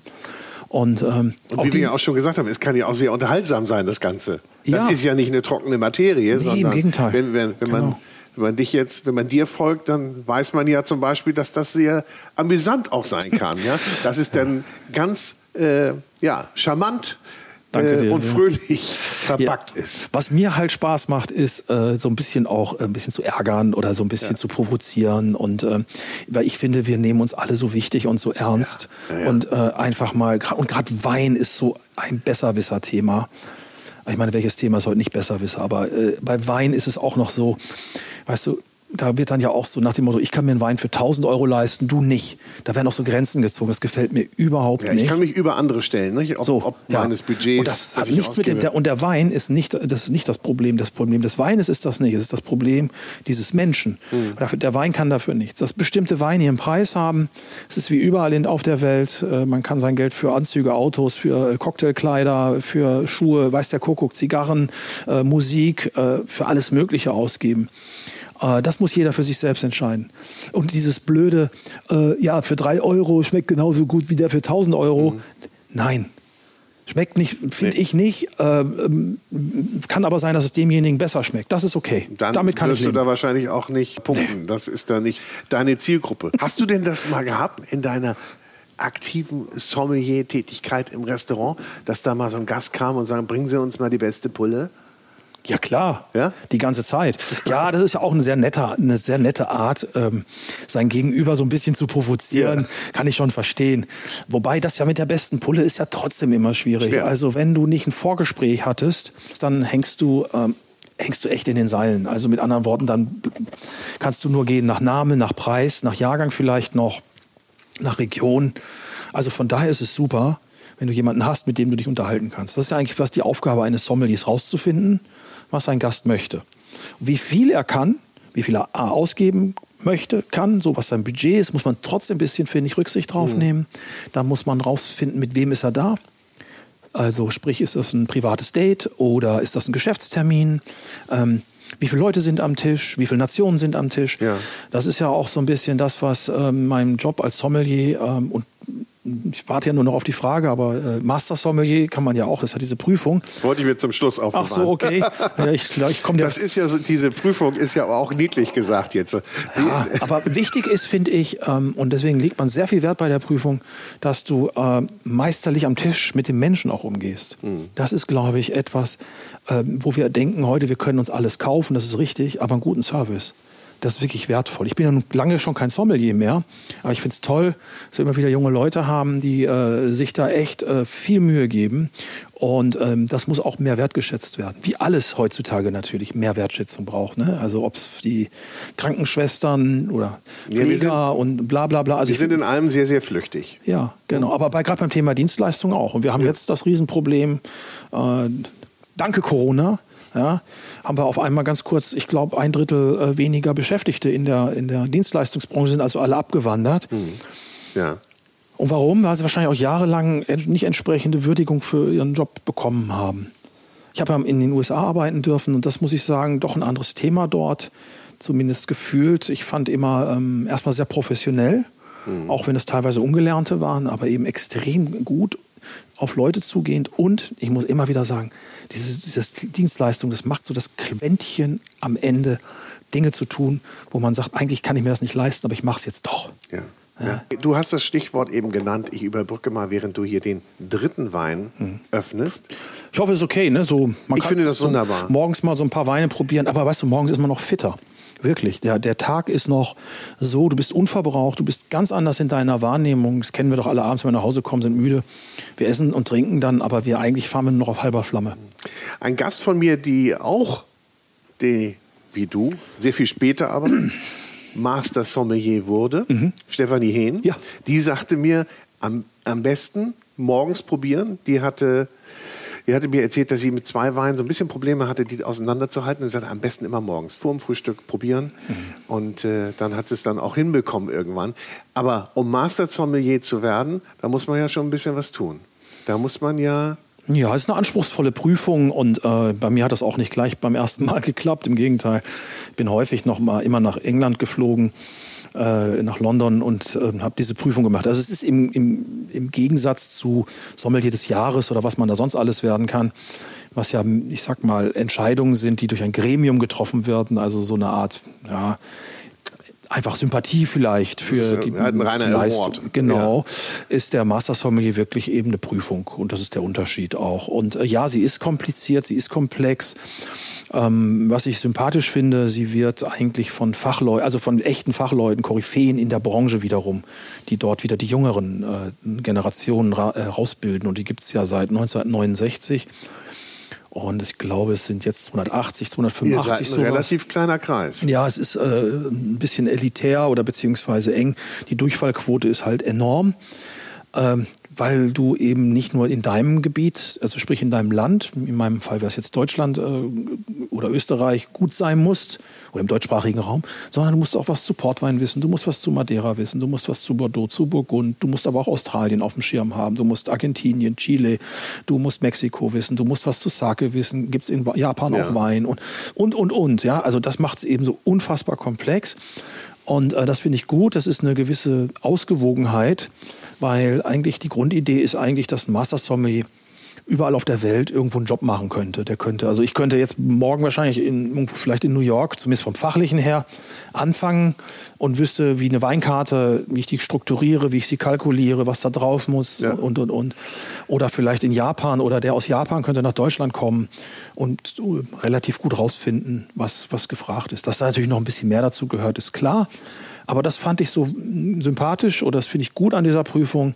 Es ist eigentlich um einen international ausgebildeten Weinfachmann, der eben A, über gute Kommunikationsskills und B, über ein gutes Wissen auch um die Produkte äh, verfügt und sie auch einschenken kann. Also das Servieren, die Kunst des Servierens, wie viel ins Glas, wann einschenken, wie, das ist so. Und das wird dort Empathie. auch alles, das, das gehört auch alles zu dem Gesamtkomplex genau. der Prüfung ja. und ja. der ja. Und da gibt es dann eben verschiedene Levels ähm, und weil es eben sehr schwierig ist, fallen im Lauf der Zeit, ich sag mal, so, es gab doch dieses Takeshis Castle, ich weiß nicht, ob du das ja, angeschaut ja, hast mit den Japanern, wo tausend Mann auf eine Burg zustürmen und dann so verschiedene Aufgaben kriegen und zum Schluss bleibt einer über. Ja. Das ist ungefähr so, darf man sich das vorstellen. Wie viel machen das denn? Also was würdest du sagen, wie viel fliegen da aus der Kurve? Oh, ich weiß, das ist die, ich habe irgendwo mal gelesen, äh, dass es wohl eine der Prüfungen ist, die die höchste Durchfallquote der Welt hat. Also äh, wirklich, das ist einer von tausend mhm. äh, oder sowas, also so im Verhältnis. Aber wow. Äh, dazwischen gibt es ja auch verschiedene Levels. Mhm. Certified, Advanced und den MS. Mhm. das sind dann wirklich nur noch Aber den wenige. MS, den trägt man dann ja auch immer mit. Ne? Den behältst du. Den, ja. Der bist, das bleibst du. Ja. Und, äh, und ist das so ein, so ein gibt es da so eine Verbindung? Trifft man sich? Spricht man miteinander? Ist das so, so ein richtiges ja. Netzwerk, das funktioniert? Ja, man, man, kennt sich. Also ich bin jetzt durch meinen Job im Handel äh, auch ein bisschen raus und äh, ich habe das 99 gemacht. Jetzt rücken auch viele jüngere Leute nach. Zum Beispiel die Steffi, mhm. äh, die auch wieder gerade äh, was plant und wieder jüngere macht so, ein, so, Vorbereitungskurse und dann hat sie mich gefragt, ob ich helfe. Aber ähm, da ist die Steffi jetzt federführend und ich habe das vor ein paar Jahren gemacht mhm. und ich kümmere mich jetzt wirklich ein bisschen mehr um, um meinen Job. Aber ja, äh, klar gibt es ein Netzwerk Gibt es denn viele, die das, oder einige, die das Lager gewechselt haben, die dann mal zum Winzer wurden auch? Ja. Ja, ja ich arbeite sogar mit einem Master Sommelier-Kollegen äh, äh, aus Washington State, Gramercy Cellars. Und äh, ich importiere heute seine Weine. Ich finde die richtig gut. Ja. Ich äh, stelle meistens fest, dass die meisten Sommeliers keine guten Winzer sind. Nee, nee weil, ähm, oder nur ein paar von denen weil es ist eben doch, Winzer ist eben doch auch noch ganz andere Sachen. Ne? Es ist so Handwerk und da musst du auch, ähm, und vielleicht auch ein bisschen Familie. Hast du die Weingärten schon? Ja, also es gibt ja Weingärten, die sind seit hunderten von Jahren in der Familie ja. und die Leute wissen, was sie wert sind. Aber ich sag mal so, in diesem Entrepreneurstil der neuen Welt oder der Überseeländer, da gibt es immer wieder welche. Gibt es ja sogar Punkrocker wie Ochota Barrels, der leider verstorben ist, die ähm, ja, äh, tolle Weine machen. Und also ich will damit sagen, es ist nicht unbedingt nur vorbehalten heute noch den Leuten, die aus einer Weinbaufamilie kommen. Es gibt viele Seiteneinsteiger, die manchmal mit sehr geilen und interessanten Ideen da reinkommen. Das ist ja häufig so, nicht? Die, ja. dass du einfach nicht mit dieser äh, Vorbelastung reingehst. Genau. Aber wäre das was für dich? Nein. Oder machst du das? Ich habe zweimal auf dem Weingut gearbeitet ja. für längere Zeit oder für ein paar Monate Ich habe sehr viel Respekt davor. Okay. das, so, das sah eben so aus, auch wie nicht weiterfragen. Ach, ich, ich, für mich ist ich bin eigentlich eher ein Kommunikator ja. und ich mache gerne, ich, äh, ich, ich bin auch viel. Das merkt man gar nicht. ich rede einfach sehr viel und sehr gerne. So, so, tschüss. So, was, der, was, erzählt uns der denn hier jetzt? Oh, der, der hat doch die intensivste Farbe von allen, ne? obwohl ja. es auch ein ganz junger Wein ist. Ja, ich glaube, es ist 2020. Ja, es ist auch ein 2020er. Der heißt Nossa Calcareo. Ähm, die Rebsorte ist Bical und der Wein kommt aus einer Region, die ist südlich von Porto, also wir sind am Atlantik, mhm. Bairrada. Mhm. Und in Bairrada ist der Boden sehr kalkhaltig. Das ist die einzige Stelle, wo man wirklich nennenswertes Kalkvorkommen in Portugal hat. Und Barros sind die Kalkbrocken, die überall dort in der Landschaft rumliegen. Kann ich mir richtig vorstellen jetzt. Aber du hast den atlantischen Einfluss, mhm. du hast keine Berge davor. Und deswegen galt das äh, Bairrada auch lange Zeit als die komplizierteste Region mit dem dem feuchten Klima plus die Berge in dieser Kombination mit viel Regen verbunden, kann man auch sehen, wenn man die Wetterskala sich anschaut von diesem Gebiet.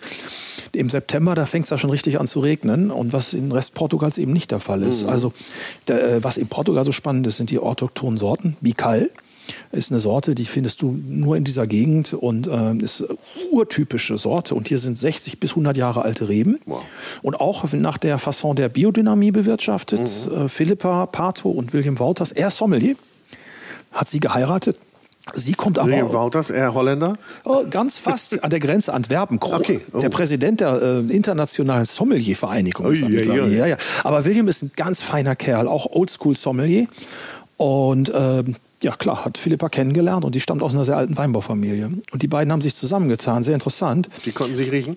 Die konnten sich riechen und vor allen Dingen er mit seiner internationalen Perspektive auf das Geschehen und sie mit ihrer unglaublichen Verwurzelung in der Gegend. Und die beiden haben was geschaffen, finde ich, in diesen Weinen, was sehr viel Tradition ist, aber gleichzeitig auch, wo man merkt, die trinken eben nicht nur ihren eigenen Wein, die trinken auch andere Weine. Die mögen Jura, die mögen Burgund, die mögen ja. äh, Bordeaux und das fließt so ein bisschen damit rein. Äh, der Wein bleibt aber eisenhart das, was er ist, nämlich ein Herkunftswein. Und die Farbe, ja, ist intensiv und Bical hat so eine leicht wachsartige Nase. Ich weiß nicht, wann du das letzte Mal Bonawachs bei dir zu Hause aufgetragen hast. Ist was her, ne? Ist zwischen hier, ja. Aber das hat so eine, das hat jetzt nicht. Ich sehe gerade das Schild vor mir, frisch gebonert. ja, super. Stell dir mal vor, du stehst als im, im Restaurant am Tisch und sagst den Gästen, ich hätte jetzt einen Wein, der schmeckt nach, riecht nach Bonawachs. Ja. Da sagen die Gäste doch sofort, wir nehmen drei Flaschen. ich wollte immer mal schon wissen, wie das. Ja, und die trinken den ganzen Abend und überlegen sich, brauchen noch eine Flasche. Wir haben es immer noch nicht verstanden. Nein, aber die Nase, dieses, ja, es ist dieses leicht wachsartige. irgendwo. Was hast du? Eine Erbse. Auch, ja. Erbse ist gut. Was leicht süßliches, so mhm. mehlig, süßlich. Ja. Bonawachs und Erbse. Du, wie war der Wein? Ja, super. Nach Bonawachs und Erbse. Zu Hendrik gehe ich nie wieder. Aber ich finde es eigentlich ganz schön. Wir sind von so einem sehr deftigen, äh, einfachen und äh, echt gut schmeckenden, äh, rustikalen Wein wie dem Gutzelwaner zu einem sehr feinen, parfümierten, eleganten Wein zu einem das, was ich heute einen großen Wein nenne. Ja? So, und das ist jetzt ja. genau wie in, in der Musik. Das ist eben so, kannst du auf die Mucke oder nicht? Das ist jetzt polarisiert. Und das tun große Weine immer. Große Weine äh, sagen nicht, äh, ich muss dir gefallen. Das geht andersrum. Der sagt, ich bin ich und vielleicht Aha. magst du mich. Okay, ja, ich lade dich ein. So, der lädt dich nicht ein. Nein, also, der sagt nee, um mich kennenzulernen. Aber ja, mach dir dein Bild. So. Mach dir selbst ein Bild. Und ich finde das total irre. Das ist der komplexeste Wein von den mhm. dreien. Es ist der Wein, der dich am meisten fordert. Es ist der Wein, der ähm, am, am, unsympathischsten erscheint, wenn es um die Fruchtigkeit geht. Die ist hier nämlich fast gar nicht mehr. Mhm. Wir reden hier wirklich von Gestein. Wir reden hier wirklich von diesem Kalk. Wir reden von Kräutern. Wir reden von also, Thymian. Wir oh, reden so ein bisschen ich den auch. Jetzt kommt Thymian? Die ja, wachsen ne? ja richtig. Ich sehe den auch richtig dazwischen. Wilden Thymian sehe ich dazwischen den Kalksteinen. Das ist aber das ist das letzte Glas für dich, das weißt du schon. Ne? okay. Dachte gerade. Jetzt geht's erst nach los. Der, nach der dritten Flasche dachte, jetzt sehe ich ganz andere los. Dinge. Dann sehe ja. ich, dann sehe ich sogar ähm, Thymian-Bäume dort wachsen. Ja. Nein, aber, In den Himmel. aber diese, äh, äh dieses Herbsaure ja. auch, dieses äh, Zitrusschale, ganz bisschen. Und der Wein unterliegt einer ständigen Veränderung. Das heißt, er spielt nicht einen Ton, sondern er spielt ganz viele Töne. Und ähm, wie in der Musik vielleicht, schon, ja. wo man, äh, sag ich mal, mit, mit einem Intro, mit einem Mittelteil und dann wieder mit einem Outro sozusagen, bist du auch genauso in diesem Wein. Das, der baut sich auf, der kann in eine Karaffe, der ist auch noch sehr jung. In fünf bis zehn Jahren schmeckt der wirklich gut. Gut, Silvana haben wir gesagt, jung trinken. Mhm. Manitou Salon würde ich auch sagen, eher jung ja. zu trinken, vom Trinkefenster. Und hier würde ich sagen, ich kenne Sachen von denen aus ihren Anfängen, äh, 20 Jahre alt mittlerweile, grandios. Also die, ja. die, das schafft er. Ja? Und das ist eben auch etwas, was uns als Weinleute umtreibt und sagt, das ist dann ein großer Wein. Aber es muss nicht jedem schmecken.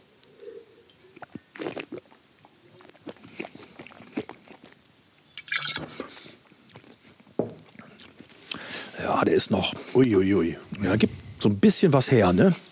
Der ist fast so ein bisschen so wie, wenn so eine, so eine, so eine Hand, wenn die zur Faust wird.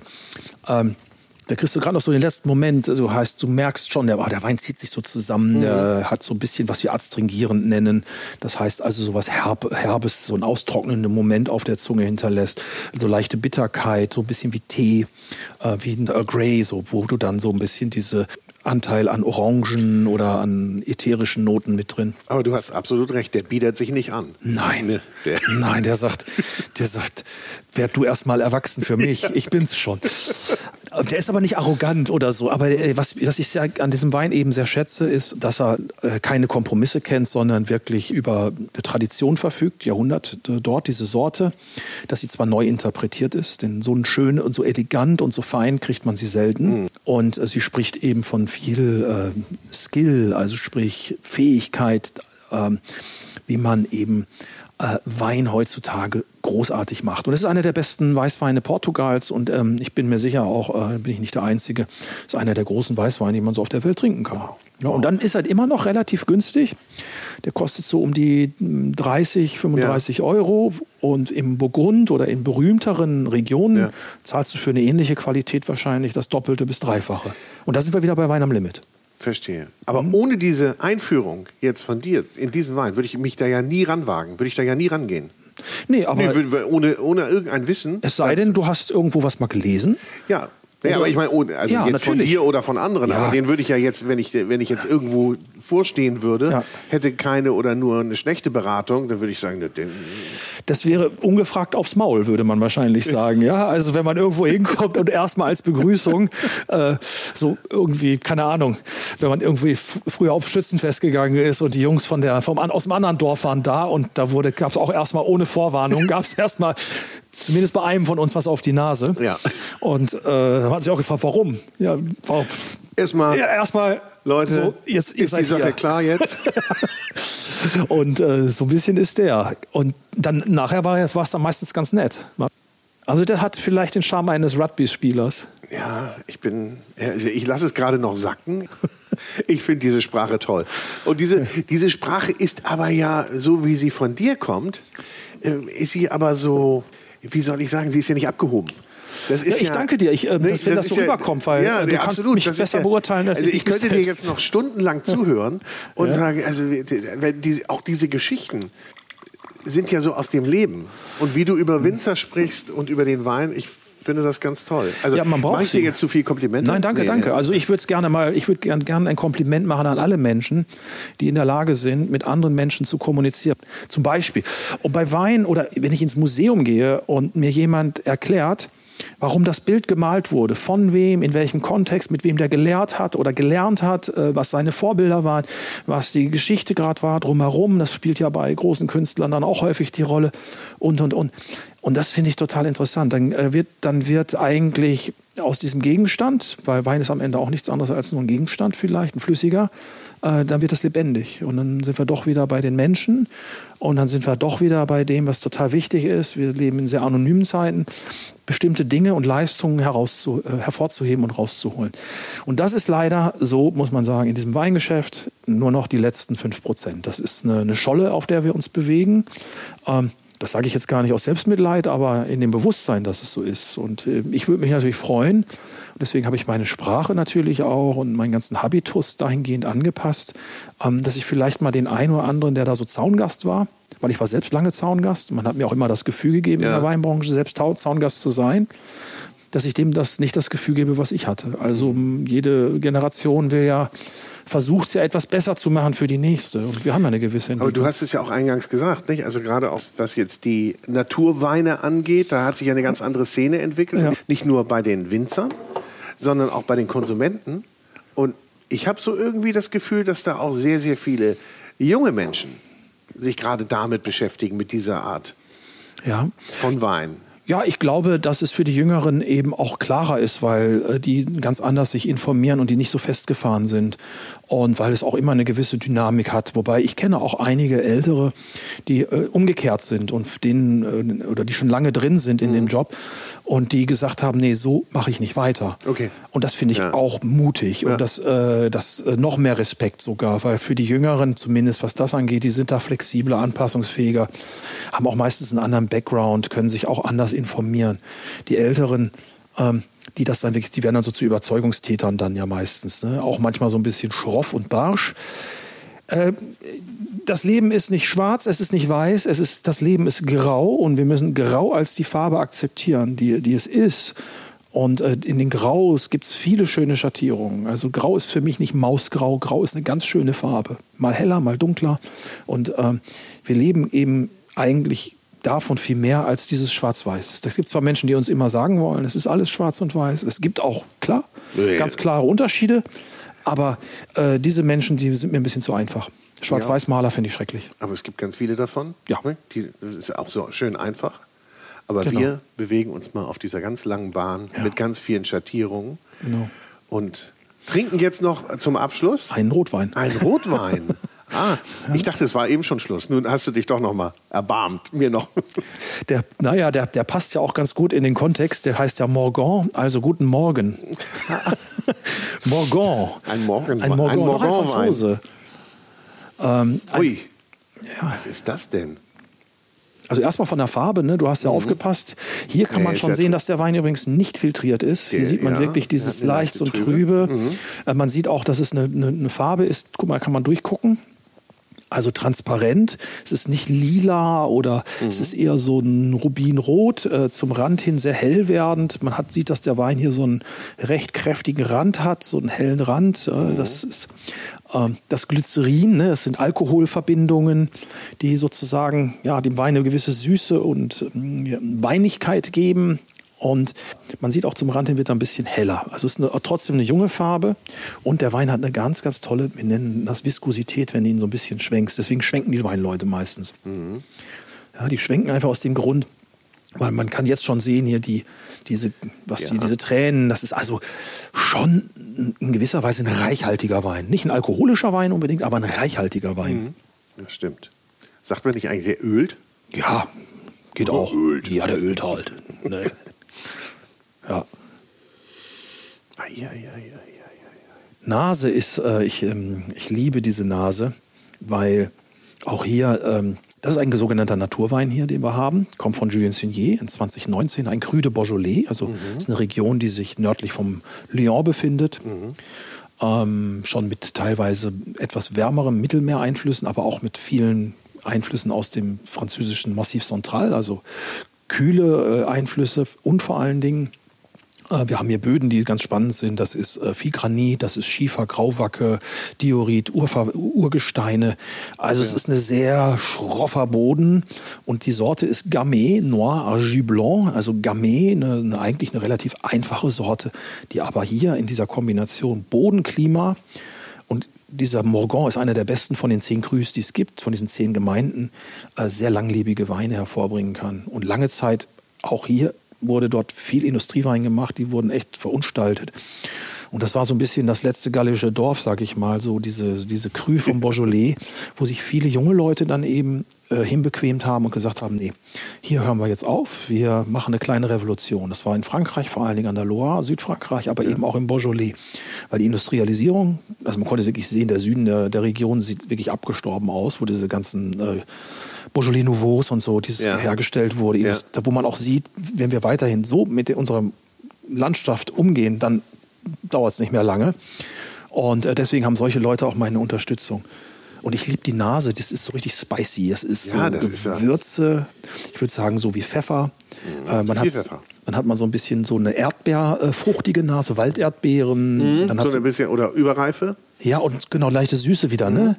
Also, ja. Und dann haben wir äh, kein, also das, der nimmt ganz wenig neues Holz. Das heißt, also du hast wirklich hier dieses pure, du hast dieses steinige Element wieder drin, dieser Morgan. Äh, die Böden sind äh, wirklich sehr anspruchsvoll für Wein. Es ist extrem schwierig, dort Wein zu machen. Äh, unter den Bedingungen sehr viele Pflanzen auf dem Hektar, sehr eng gepflanzt. Das heißt, sehr viel Konkurrenz unter den Pflanzen. Und du merkst richtig, boah, der hat unglaublich viel Ja, DNA. ja, ich kriege irgendwie so ein Holz auch da. Ne? ja, ein bisschen, so, also genau, so Süßholz, äh, Ja. sprich. Ähm, oder ähm, Holz, wenn es so ein, kann ja ganz wunderbar duften, so, äh, so wenn es ein bisschen ein älteres Holz ist, so Ja. dann fast modrig ein bisschen, aber angenehm modrig, ja. Und mich erinnert er total, obwohl man ja Umami ja nur schmecken kann, diesen super Geschmack, der Schmackofatz, sag ich mal, oder was so, den, den Gaumen hast du bestimmt schon häufiger gehabt in deinem Culinary Blog. Ja. Also das heißt, äh, der riecht schon fast so wie Sojasauce so ein bisschen riechen kann, so eine, so eine leicht süßliche Note, was gebrautes oder was. ja, aber wäre ich alleine nicht drauf gekommen. Ja, ist also auch natürlich ein bisschen Fantasie dabei. Du wirst es gleich merken, dass der Wein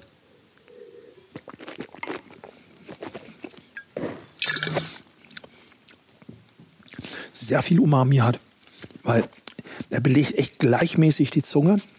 Hinten diese ganz leichte Bitterkeit, die ich total angenehm finde, diese Spannung bringt die rein. Ganz bisschen Säure, sehr fein. Ähm, der Wein ist knochentrocken, also Absenz, also die, die Abwesenheit von Süße. Und das heißt, wir haben bitter, das Element, sehr angenehm.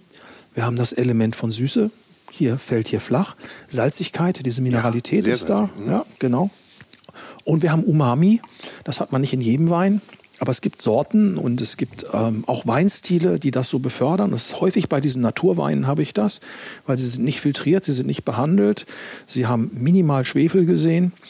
Ähm, Schwefel ist nicht schlecht, aber äh, je weniger man braucht, ähm, umso besser, finde ich zumindest.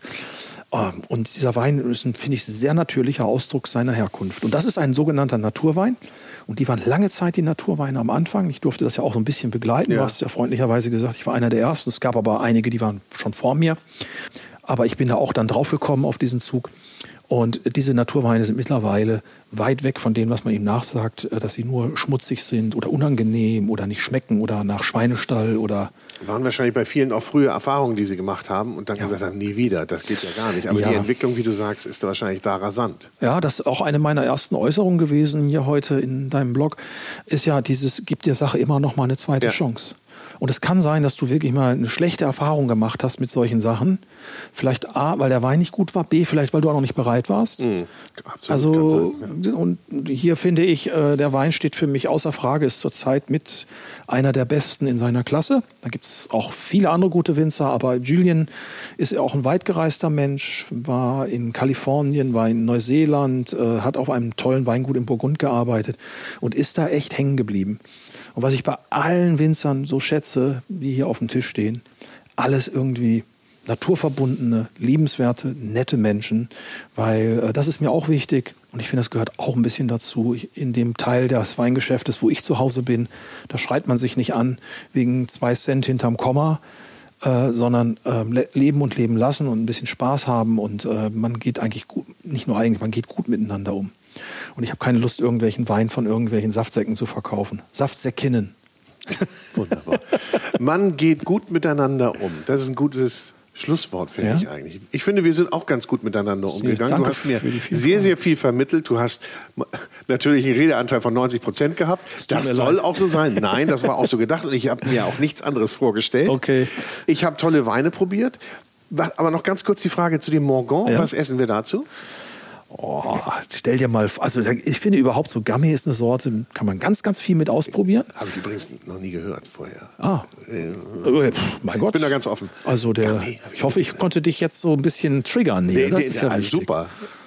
Und ähm, Packen Sie mir da mal ein Kistchen ein. ja, mache ich doch. Ich, haben Sie, fahren Sie das Auto vor, ich packe Ihnen das rein.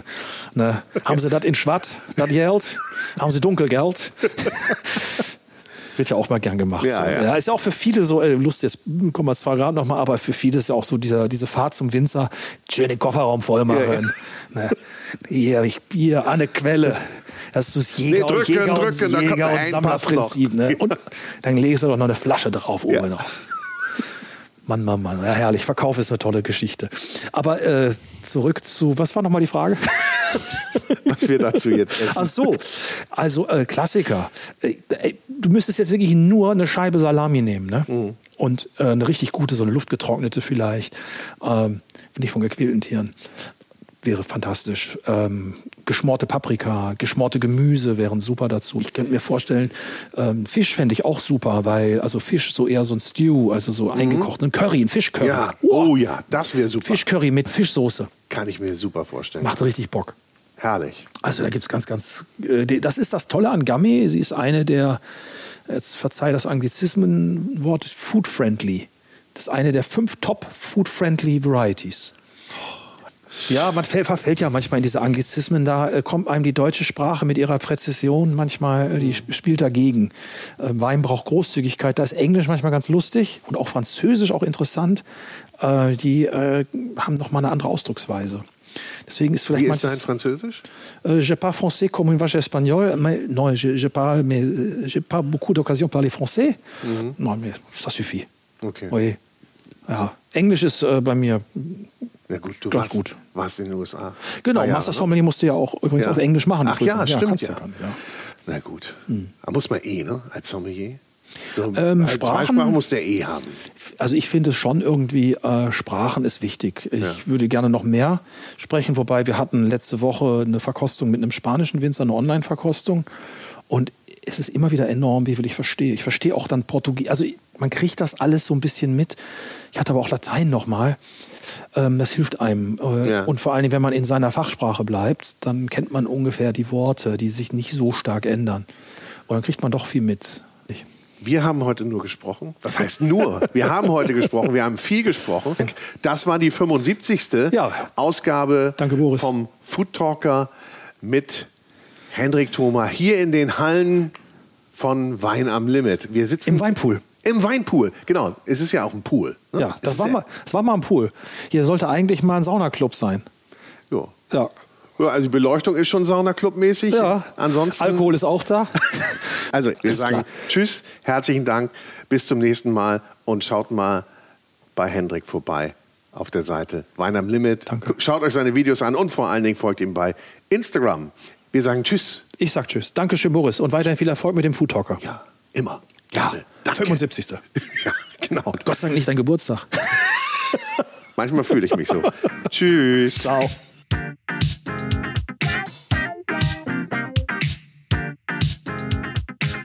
So, und das war's mal wieder beim Food Talker Podcast.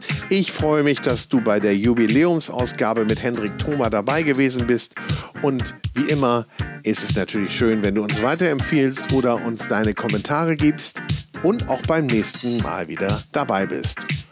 Und natürlich wurde auch diese Episode präsentiert von Der große Restaurant und Hotelguide. Ein Guide für Gäste mit Informationen und Inspiration. Für Menschen mit Leidenschaft für kulinarischen Genuss. Bis zum nächsten Mal. Tschüss.